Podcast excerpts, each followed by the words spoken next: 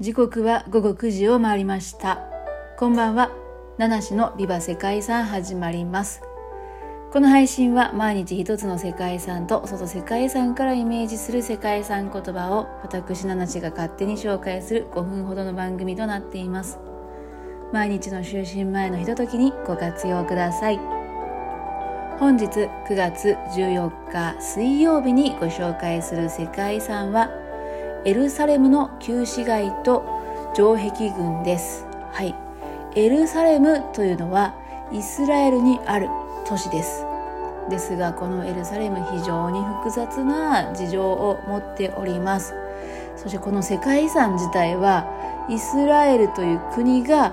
保有するものではなくてエルサレムという、まあ、国でもないエルサレムが保有する世界遺産となっております。非常にもう複雑なんですね。ちょっとそこの解説は割愛させていただきたいと思います。は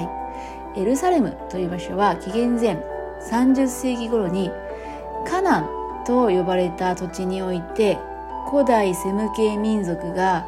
オフェルの丘という場所に集落を築いたのが起源とされています。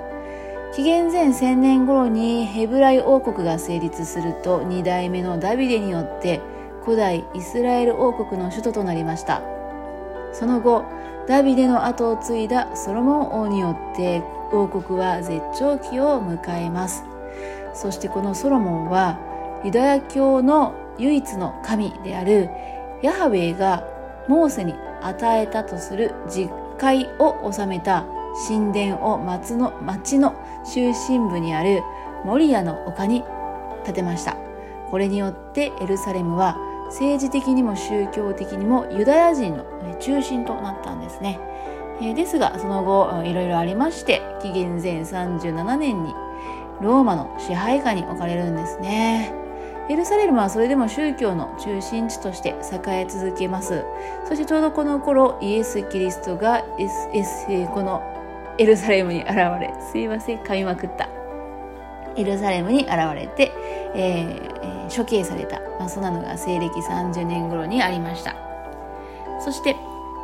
66年にユダヤ戦争というのが勃発してユダヤ人はエルサレムに集まって抵抗したんですけど最終的に70年にローマ軍によってエルサレムが陥落して、えー、それまであった市街と神殿が破壊されてしまうんですね。そしてユダヤ人は世界各地に離散することとなります。エルサレムはキリストが、え、卓形の刑に処されたというところの部分でキリスト教にとっても重要な聖地となってます。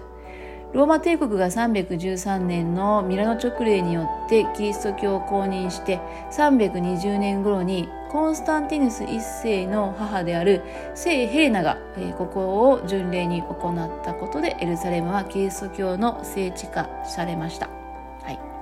そしてイスラム教徒にとっても重要な場所でエルサレムは開祖ムハンマドが神の啓示を受けて天界に旅立った場所としてメッカに次ぐ聖地として信仰を集めております。えこうしてエルサレムは3つの宗教の聖地となったんですけれども、まあ、それに端を発して領有権をめぐる宗教間の争いなどがね、え頻発したそんな歴史があります。でもう少しこの内容ですねエルサレムの旧市街とその城壁群について詳しく知りたいなという方はよかったら歴史とか世界遺産とかを語るラジオで詳しい話をしていますのでそちらを聞いてみていただければと思います。概要の方にリンクも貼っておきます。はい。そしてそんなエルサレムの旧市街とその城壁群から連想した世界遺産言葉は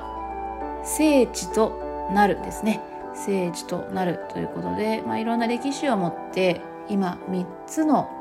宗教の聖地として巡礼者が訪れる場所となっています。ということで